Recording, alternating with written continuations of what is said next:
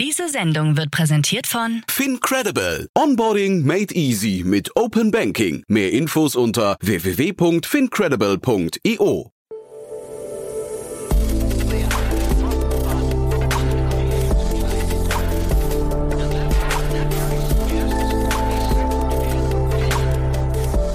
Startup Insider Daily.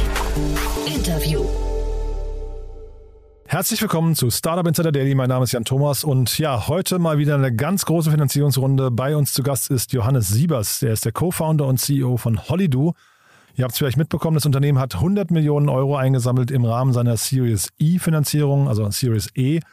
Großartiges Thema, finde ich. Es geht um den Reisemarkt, das sagt der Name ja, glaube ich, schon. Und äh, Johannes war schon mal hier zu Gast, deswegen haben wir äh, zum einen darüber gesprochen, wo es hingeht mit dem Unternehmen, was die aktuellen Herausforderungen sind. Aber wir haben natürlich auch einen Recap gemacht der letzten anderthalb Jahre, seit er das letzte Mal hier war.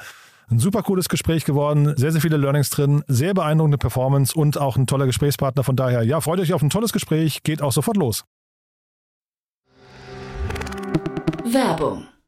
Hi, hier ist Nina, Content Managerin bei Startup Insider. Suchst du deine nächste große berufliche Herausforderung? Dann melde dich bei uns. Wir suchen aktiv nach neuen Teammitgliedern, die Startup Insider zum führenden Informationsmedium der deutschsprachigen Startup-Szene machen wollen. Aktuell suchen wir Sales Manager, Customer Success Manager, Finanzmanager sowie Werkstudenten in den Bereichen Sales, Product und Content. Aber auch wenn keine passende Stelle dabei ist, melde dich trotzdem bei uns. Wir suchen immer nach leidenschaftlichen Menschen, die mit Startup Insider Großes bewegen wollen. Also, um mehr zu erfahren und dich zu bewerben, geh jetzt ganz einfach auf startupinsider.de/slash insider.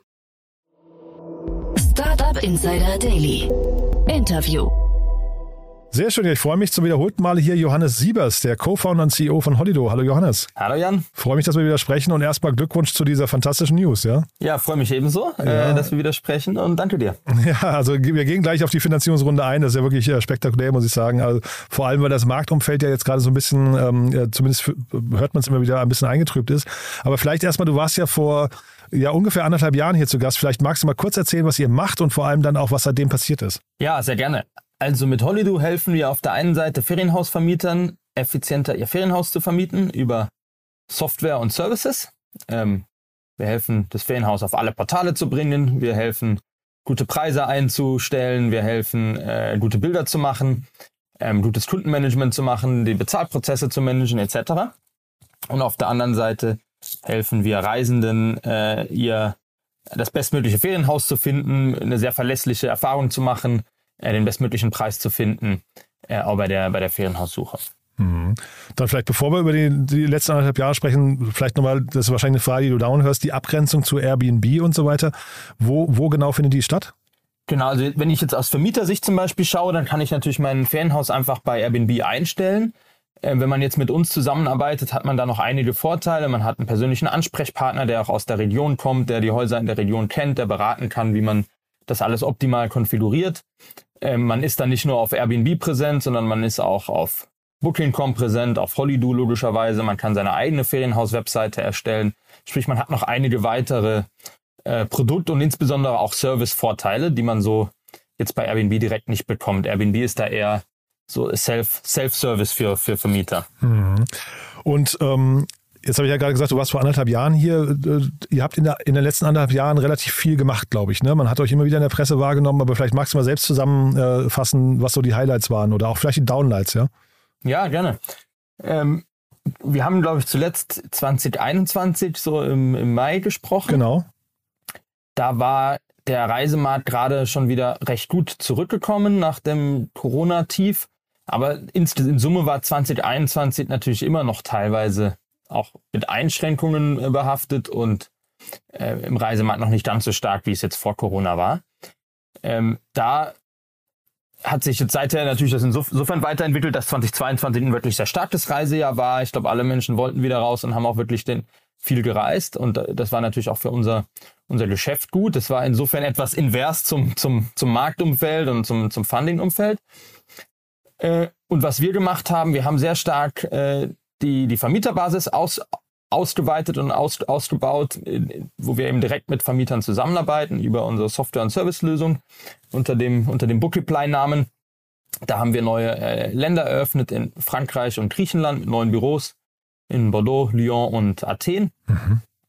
Und wir haben, äh, wir haben eine, eine, Firma in Spanien übernommen, äh, Spain Holidays aus Malaga, ein größeres Büro dort auch übernommen, haben von denen unter anderem auch die Vermieter zu uns migriert und auch mit dem Team sehr stark weitergearbeitet, dort einen zweiten Tech-Hub aufgebaut und haben jetzt dieses Jahr äh, im Sommer zwei äh, deutsche Firmen, die eben hier mit sehr vielen Vermietern zusammenarbeiten, äh, übernommen. Einmal Lohospo aus Freiburg und einmal die MyIRS aus Puchheim hier in der Nähe von München, mhm. ähm, Thomas Software, die ähm, Software und auch Service-Dienstleistungen anbieten für Tourismusorganisationen und am Ende des Tages auch für, für Privatvermieter von Ferienwohnungen und Ferienhäusern. Mhm.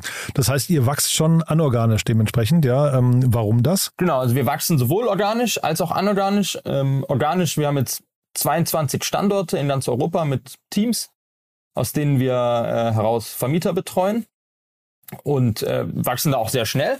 Aber haben wir eben auch gesehen, dass anorganisch ähm, auch viel Sinn machen kann äh, für uns, weil wir eine, glaube ich, eine sehr gute Technologielösung gebaut haben für Vermieter, äh, für, für Ferienhausvermieter, der Markt aber noch wahnsinnig fragmentiert ist und es auch öfters kleinere Spieler gibt oder lokale Spieler oder auch größere Spieler, die sehr viel Vertrauen schon aufgebaut haben mit Vermietern. Und wenn man dann unsere Stärken in der Technologie und in der Software kombiniert mit, dem, mit den Stärken der lokalen Spieler, dann kann das für beide Seiten sehr attraktiv sein. Mhm. Und das haben wir jetzt äh, wiederholt festgestellt und ist sicherlich auch ein Weg, äh, den wir weiter verfolgen werden.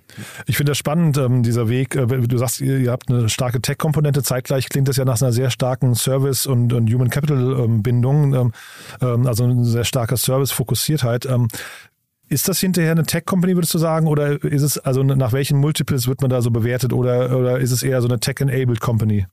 Ich glaube, beides gehört dazu. Es ist sehr stark tech-enabled. Ähm, es ist nicht nur Software, sondern tatsächlich die Service-Komponente kommt dazu. Mhm. Auf der anderen Seite ähm, ist es trotzdem sehr, ähm, sehr attraktiv von den, von den Margen, von den Kohorten, von den Retention-Raten. Mhm. So, so dass es, glaube ich, am Ende des Tages irgendwo ein, ein, Hybrid ist. Mhm. Ja, ich hatte gelesen, ihr habt ja unglaublich viel ähm, äh, Traffic bei euch auf der Webseite. Ne? Das ist ja, ist ja, ist ja unglaublich. Das waren, glaube ich, ich habe es jetzt nicht mehr genau vor Augen, 110 Millionen Besucher im letzten Jahr oder sowas, ne? Habe ich gesehen.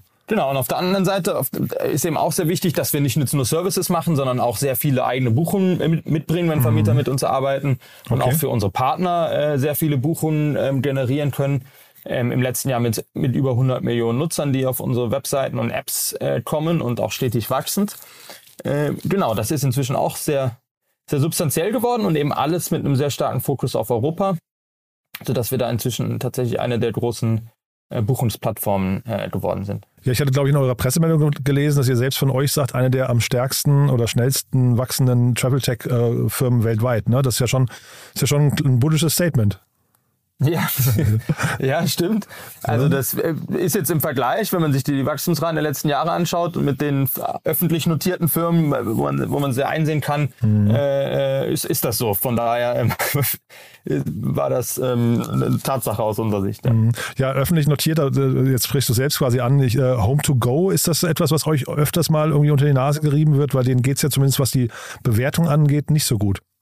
Ja, ich glaube, am Ende ist, ist, es aber dieses Jahr jetzt nicht nur äh, vereinzelte, nicht, nicht nur Home2Go oder, oder Vacasa in den USA, sondern der gesamte Tech-Markt natürlich mhm. ähm, stark unter Druck gekommen. Mhm. Ähm, und das hat, war sicherlich, hat, hat, hat glaube ich, spürt man ja aller, aller, allerseits, dass das Funding-Umfeld da etwas komplizierter geworden ist. Mhm. Aber auf der anderen Seite haben wir auch gesehen, dass nachdem wir dann die Akquisen diesen Sommer gemacht hatten und sehr starke Zahlen und sehr starke Kohorten und, und Retention-Zahlen aufweisen konnten, dass wenn es dann eben Investoreninteresse gibt, mhm.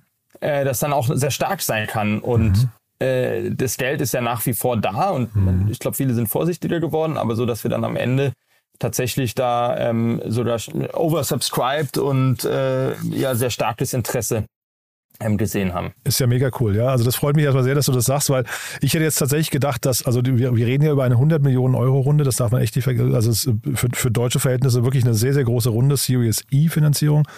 Ähm, und ich hätte jetzt fast gedacht, dass der, dass der Segment insgesamt nicht so viel Vertrauen hat aus den genannten Gründen gerade, aber auch, dass, dass einfach die Zurückhaltung bei den Investoren. Zeitgleich, die müssen, hast du gerade gesagt, ne, das Geld muss deployed werden. Ja, ich, ich glaube, muss nicht deployed werden, aber das Interesse ist nach wie vor da, wenn man, mhm. glaube ich, spannende Modelle sieht. Mhm. Und da sehe ich einfach bei uns noch so ein, ein riesiges Potenzial. Wir haben jetzt äh, mit, mit, dem, mit dem Teil, den wir eben Privatvermieter mhm. betreuen, 20.000 ähm, Vermieter, die wir betreuen. Und mhm. das wächst sehr schnell. Und der Markt in Europa alleine ist drei, vier, fünf Millionen äh, Vermieter groß. Und okay. wir sehen, dass wir aber auf lokaler Ebene durchaus 20 Prozent der Vermieter dann auch ähm, bedienen können und die sehr mhm. happy sind und mhm. uns weiterempfehlen. Das heißt, da ist einfach noch wahnsinnig viel Potenzial, äh, äh das auszu auszubauen. Ähm, sowohl äh, auf den Wegen, die wir bisher schon gegangen sind, organisch, über regionales Wachstum ähm, und anorganisch. Ja. Und ihr habt ja wahrscheinlich auch starke Login-Effekte, ne? dass ihr, wenn ihr einmal drin seid, wahrscheinlich, also die Wahrscheinlichkeit, wenn man jetzt nicht gerade das was nicht schlechtere Produkt hat als ein Mitbewerber, dann die Wahrscheinlichkeit, dass gewechselt wird, ist wahrscheinlich gar nicht so hoch, ne? Genau, da, da sehen wir super starke Zahlen ähm, und auch sehr starke Weiterempfehlungsquoten tatsächlich. Auch stark. Äh, ja. Mhm. Und äh, vielleicht kannst du mal, weil wie gesagt, jetzt seid ihr ja schon, ich glaube 2014 seid ihr gegründet, ne? Das heißt, ihr seid schon mhm. relativ mhm. erwachsen. Ähm, jetzt sieht man jetzt auch an der, an der Rundengröße Series E. Ähm, kannst du mal vielleicht die Unterschiede beschreiben, dich nochmal zurückerinnern, so die, die Runden davor? Wie hat sich denn Du hast gerade gesagt, ihr wart oversubscribed. Das heißt, ähm, man kommt jetzt irgendwann an den Punkt, wo man sagt, guck mal, unsere Zahlen sind so stark, die KPIs und wie auch immer. Worauf wird heute geachtet und worauf wurde früher geachtet? Hat sich das verändert? Ist eine, eine gute Frage. Ähm, klar, ich glaube, je mehr man, ähm, je, je, länger man schon am Markt ist und je mehr Zahlen man vorweisen kann, desto mehr werden auch Zahlen angeschaut. Ich glaube aber die Grundidee, dass man auch schaut, was ist das Potenzial, wenn man das voll entfaltet einer Firma, wo wird die Firma dann stehen? Mhm. Äh, und was ist dann vielleicht der Wert? Und da haben sich jetzt vielleicht die Multiples verändert mhm. von, von dem End, von dem, von dem, von der Zielposition her. Aber das hat sich, glaube ich, nicht verändert. Und dass wir eben zeigen wollten und, und, und, und äh, das auch geschafft haben, dass wir sagen, okay, wenn wir in einen Markt reingehen, dann können wir da eben sehr viele Vermieter gewinnen und die sind sehr happy und die bleiben bei uns. Und das können wir jetzt schon in X-Märkten sehen und auch über einen längeren Zeitraum, über viele Jahre. Äh, das hat dann, glaube ich, die, die, die Confidence gegeben. Mhm. Weil, ähm, und das, das war natürlich noch nicht möglich vor drei Jahren. Da konnte man eher sagen, wir gehen rein und wir kriegen viele Vermieter, aber wir konnten noch nicht so zeigen, wie lange bleiben die bei uns, wie mhm. bauen die ihr Geschäft aus, wie sind dann die, die Retention, das, das ist im, im Reisemarkt dauert es dann relativ lang, weil man praktisch ja nur von Saison zu Saison schauen kann, bis man wirklich mal über viele Jahre hinweg Kohorten und, und Retention-Zahlen sehen kann. Mhm. Ja, genau. Ich hätte mich gedacht, dass man jetzt, also jetzt in der jetzigen Phase könnt ihr quasi wirklich alles belegen. Ne? Da kann man vielleicht diese Fantasie noch über die Marktgröße mitbringen und, und ganz am Anfang ist es ja wahrscheinlich nur Fantasie. Das ist ja nur quasi so äh, Verkaufen einer sich möglicherweise einstellenden Zukunftsvision, aber das weiß man halt nie genau, ne? Ja, ja, mhm. das stimmt. Ja. Die Investoren, mit denen ihr jetzt gesprochen habt oder für die ihr euch entschieden habt, vielleicht magst du es dann nochmal durchführen. Warum genau die? Ja. Ähm, also da sind wir super happy mit dem, mit dem Setup. Auf der einen Seite hatten wir sehr starkes Commitment auch von unseren äh, Bestandsinvestoren. Ähm, die Runde wurde angeführt von 83 North, die auch schon unsere letzte Runde angeführt hatten, die aber jetzt nochmal substanziell auch mehr ähm, investiert hatten. Mhm. Und da hatten wir einfach eine, eine super Zusammenarbeit äh, in, dem letzten, in den letzten 15 Monaten die auch gesehen haben, wie wir arbeiten und äh, da eben äh, Double Down machen wollten. Und haben dann aber auch sehr starke äh, neue Investoren hinzugewonnen, über die wir sehr happy sind. Auf der einen Seite äh, aus Deutschland HV Capital, ähm, was uns sehr freut, weil HV sehr viele Consumer Investments gemacht hat, sehr viel im Bereich Travel gemacht hat. Auch das Team um den Christian und den Max, die sich ja super gut auskennen und mhm. da einfach sehr viele Berührungspunkte gab und dann äh, zusätzlich auch North, Northzone, ähm, die ja, glaube ich, auch einer der, der Top-Investoren einfach sind in Europa mhm. und äh, jetzt auch einen Growth Fund aufgelegt haben und mit dem Growth Fund eben bei uns investiert haben, auch mit der Möglichkeit, da nochmal ähm, äh, auch weiter zu investieren. Mhm. Und das waren für uns so, so Kriterien, wie, wie, wie passt das thematisch, wie passt das menschlich und äh, wie passt das aber auch mit Hinblick auf die Zukunft, ähm, gibt es ja die Möglichkeit, noch weiter zu investieren. Mhm. Und dann, das sieht man jetzt in der letzten Zeit immer häufiger, habt ihr noch eine ähm, Fremdkapitalkomponente dabei, ne? Venture Debt habt mhm. äh, von der Silicon Valley Bank und von Claret Capital, kann ich gar nicht, aber mhm. ähm, wie kommt es dazu? Warum entscheidet man sich in eurem Fall für Fremdkapital? Genau, das kam unter anderem dazu, dass wir ja auch die, die zwei Firmen eben gekauft hatten dieses Jahr. Ah, okay. Mhm. Und die waren beide profitabel. Und dann haben wir gesagt, das macht für uns mehr Sinn, die äh, das auch mit Fremdkapital teilweise zu finanzieren, Mhm. als rein aus Eigenkapital. Und so war das für uns sehr spannend, äh, mit, mit den beiden zusammenzuarbeiten. Und mit Clary Capital hatten wir auch schon vorher zusammengearbeitet und die haben dann entsprechend ihr, ihr Commitment erhöht. Und jetzt muss man natürlich fragen bei euch, was, was ist denn eure Prognose, wann das ähm, Börsenumfeld wieder ähm, ein, ein IPO zulässt? Ja. Ähm, also A, ich glaube, vom Marktumfeld natürlich schwer zu sagen. Für uns ist das aktuell noch kein konkretes Thema. Äh, äh, sicherlich irgendwann mal ein möglicher Weg. Aber aktuell sehen wir das immer noch in dem Sinne als Early Days, dass ich, wie gesagt habe, wir jetzt 20.000 Häuser haben und da ist der Markt ist 3 Millionen, 4 Millionen, 5 Millionen allein in Europa und dann gibt es natürlich noch viele spannende Regionen außerhalb Europas, dass da erstmal noch viel gebaut werden kann, darf und muss auf unserer Seite. Aber ist es denn, ähm, ist der Börsengang hinterher, wie gesagt, Home to Go hat das jetzt nicht so richtig gut getan, ähm, aber die, die Börse ist wahrscheinlich toll, wenn man das schafft, ne? aber zeitgleich gibt es ja wahrscheinlich andere Interessenten, für die ihr auch ähm, durchaus ein Target sein könntet, oder? Genau, also ich glaube, Börsengang ist ein Weg, es gibt auch andere. Für uns ist das Hauptziel im Moment, äh, eine erfolgreiche Firma aufzubauen oder, oder weiter aufzubauen und das Wachstum weiter hochzuhalten, aber ähm, dann auch komplett profitabel zu werden und dann eben die Möglichkeit zu haben, zu überlegen, was ist die beste Eigentümerstruktur, in welchem ähm, Kontext kann man das, die Ziele am besten verfolgen. Ich glaube schon, dass ein Börsengang spannend ist ähm, und dass das auch ein spannendes Umfeld sein kann. Will man auch mal gemacht Aber haben. Ne? Ja. Es, es muss eben muss passen, glaube ich, zur Situation. Jetzt ist ja bei dir auch äh, interessant oder bei euch, ihr habt als Brüder zusammen gegründet. Ja? Ja, verträgt man sich da dauerhaft? Ja, also ich, ich weiß nicht, wie, wie ist das?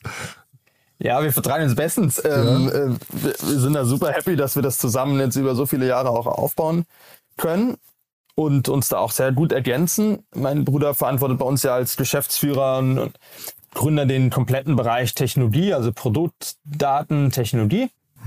Und ich kümmere mich praktisch um die kaufmännischen Teile und so ergänzen wir uns gut, aber können dann, dann auch immer wieder die unterschiedlichen Sichtweisen gut zusammenbringen. Und das macht uns, macht uns Spaß und Freude und klar, manchmal äh, wird es intensiv, aber so ist das so ist wahrscheinlich auch in allen, in, in allen Teams so und in allen Situationen. Ja, nur da, da vermischt halt dieses Private nicht noch so rein. Ne? Ich kann mir ja vorstellen, wenn ihr dann in Weihnachten zu Hause seid, dann geht es halt um nichts anderes. Ne? Oder, oder kann man das gut trennen?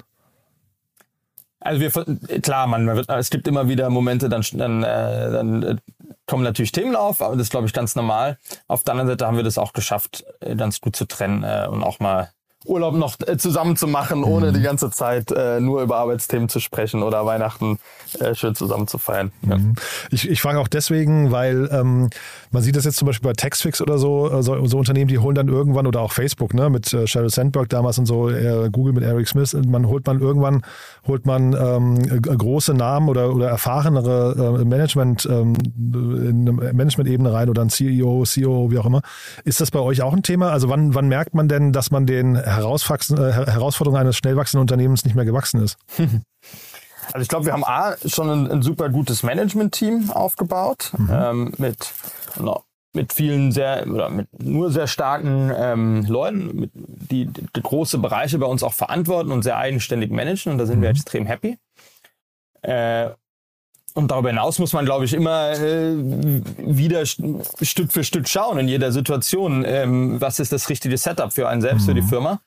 Und da sind wir, glaube ich, beide sehr happy wie es aktuell ist und man wird das immer wieder neu evaluieren müssen äh, und ich glaube, es ist schwierig vorherzusehen, was ist das Richtige in ab welcher Stufe und so weiter.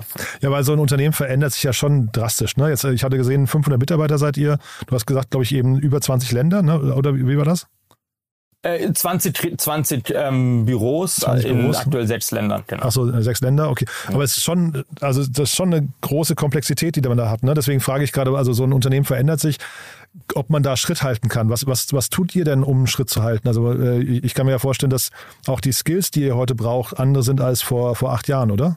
Ja, absolut. Also ich glaube, man muss sich A, die ganze Zeit immer wieder auch selbst hinterfragen, was ist jetzt das Wichtigste fürs Unternehmen, was sind die Top-Prioritäten, wie kann ich dazu beitragen ähm, und wo muss ich vielleicht auch selbst was dazulernen oder wo muss ich vielleicht auch Verstärkung holen.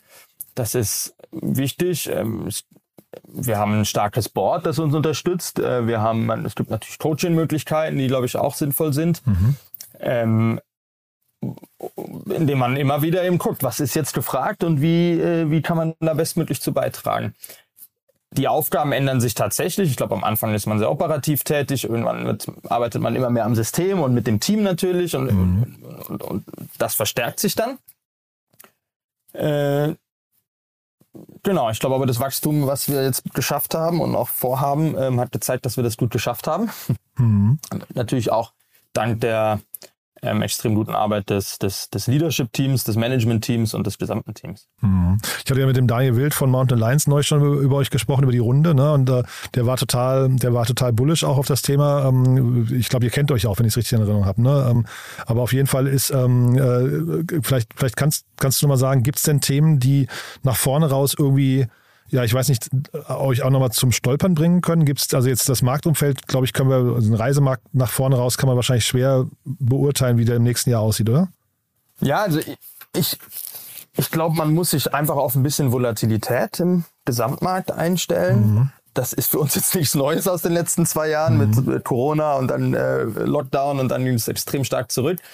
Und, und jetzt Inflation und Rezession. Mhm und unsicheres Umfeld. Ich glaube, da, bereiten wir uns einfach darauf vor, dass das so, dass das erstmal noch volatil bleibt. Und ich glaube, es ist für Firmen wichtig, einfach agil zu bleiben. Äh, mhm. Und das, so arbeiten wir auch bei uns im Management-Team und im gesamten Team, dass wir immer wieder neu die Situation bewerten und agil versuchen zu reagieren. Mhm. Und das ist, glaube ich, auch sehr wichtig.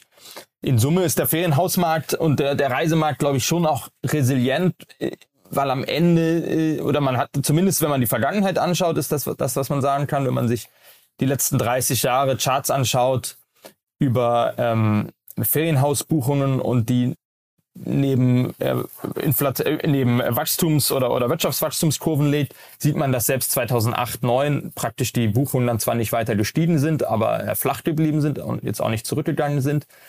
Und auch 2001 ähm, äh, ist praktisch nicht zurückgegangen ist. Mhm. Warum ist das so? Weil am Ende ist, gibt es, glaube ich, immer noch den sehr starken Wunsch, irgendwo auch mal rauszukommen und auch Urlaub zu machen. Und äh, immer wenn die Zeiten etwas unsicherer sind, dann macht man das vielleicht eher in der Nähe, eher im eigenen Land, ähm, fährt nicht so weit weg, fliegt nicht. Ähm, 75 Prozent unserer Buchungen sind äh, in Auto- oder, oder, oder Zugdistanz und jetzt mhm. nicht in, in Flugdistanzen, sodass das dann eher sogar ein Marktsegment ist, was auch profitieren kann. Mhm ich glaube, aktuell ist es schwer äh, für jeden äh, in die Glaskugel zu schauen, wie nächstes Jahr aussehen wird. Und deshalb planen wir da auch mit, mit Szenarien. Mhm. Ähm, genau. Und vielleicht nochmal, also kann, kann ich total verstehen, ja, aber vielleicht nochmal ein, eine Frage zu diesem Setup von euch mit, also dieses Zusammenspiel von äh, Hollyduo und Book, Bookiply, ja. Mhm. Das also das, das finde ich, ich finde das mega smart irgendwie. Ich frage mich aber, ich, oder ich habe mich in der Vorbereitung gefragt, warum man sowas nicht auch in anderen Branchen öfters sieht, dass man versucht quasi von zwei Seiten an einen Markt ranzutreten. Weil so verstehe ich diese Strategie, ne? Ja, am Ende des Tages ist sie getrieben gewesen von dem Gedanken, was ist das Beste für den Vermieter? Mhm. Und dass die Antwort war ein Produkt wie Bookiply und was ist, wie können wir dem Reisenden möglichst viel Mehrwert schaffen? Und, mhm. und die Antwort darauf war Hollydo.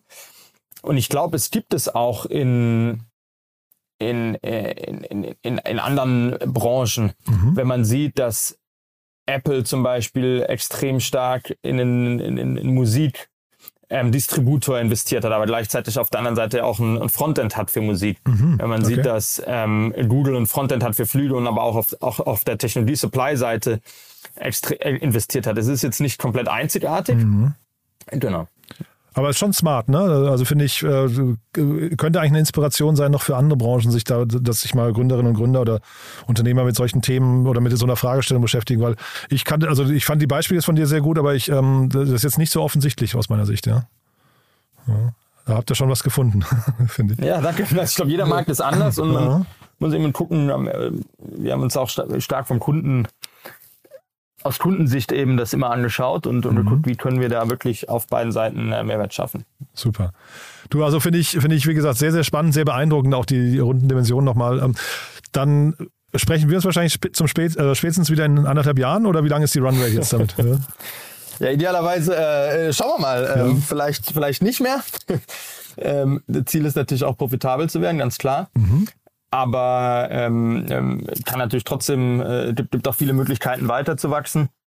Von daher äh, können ja auch ohne Finanzierung mal miteinander sprechen. Total gerne. Ich finde es immer super spannend.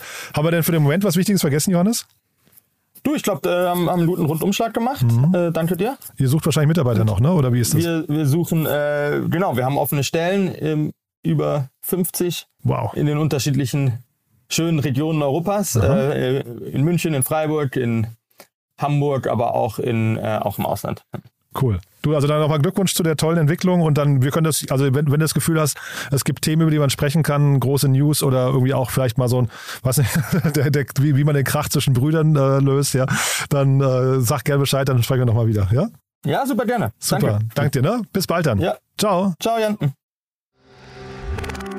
Werbung Hi, ich bin Paul, Product Manager bei Startup Insider und hier, um dir kurz unser Podcast-Verzeichnis vorzustellen. Mit einer wachsenden Liste von bereits über 10.000 Episoden ist unser Podcast-Verzeichnis die größte Sammlung deutschsprachiger Podcasts rund um die Themen Unternehmertum, Technologie, Digital Marketing und mehr. Nutze jetzt die verschiedenen Filter, um Podcasts zum Beispiel nach ihrem Themenschwerpunkt, Gästen oder Erscheinungsdatum zu sortieren, damit du genau das findest, was dich interessiert. Also, wenn das was für dich ist, dann besuche jetzt ganz einfach unsere Plattform auf startupinsider.de/slash insider. Startup Insider Daily, der tägliche Nachrichtenpodcast der deutschen Startup-Szene. So, das war Johannes Siebers, der Co-Founder und CEO von Holido. Ich hoffe, es hat euch Spaß gemacht. Ich fand es ein super cooles Gespräch. Wenn euch gefällt, was wir hier tun, dann wie immer die Bitte, empfehlt uns auch gerne weiter. Vielleicht kennt ihr jemanden, der sich für die Startup-Szene interessiert, der uns noch nicht kennt und der vielleicht mal reinhören sollte oder der sich vielleicht für den Reisemarkt interessiert und aus diesem Grund konkret in diese Folge mal reinhören sollte. Vielen Dank fürs Weiterempfehlen und ansonsten euch einen wunderschönen Tag. Bis später oder bis morgen. Ciao, ciao.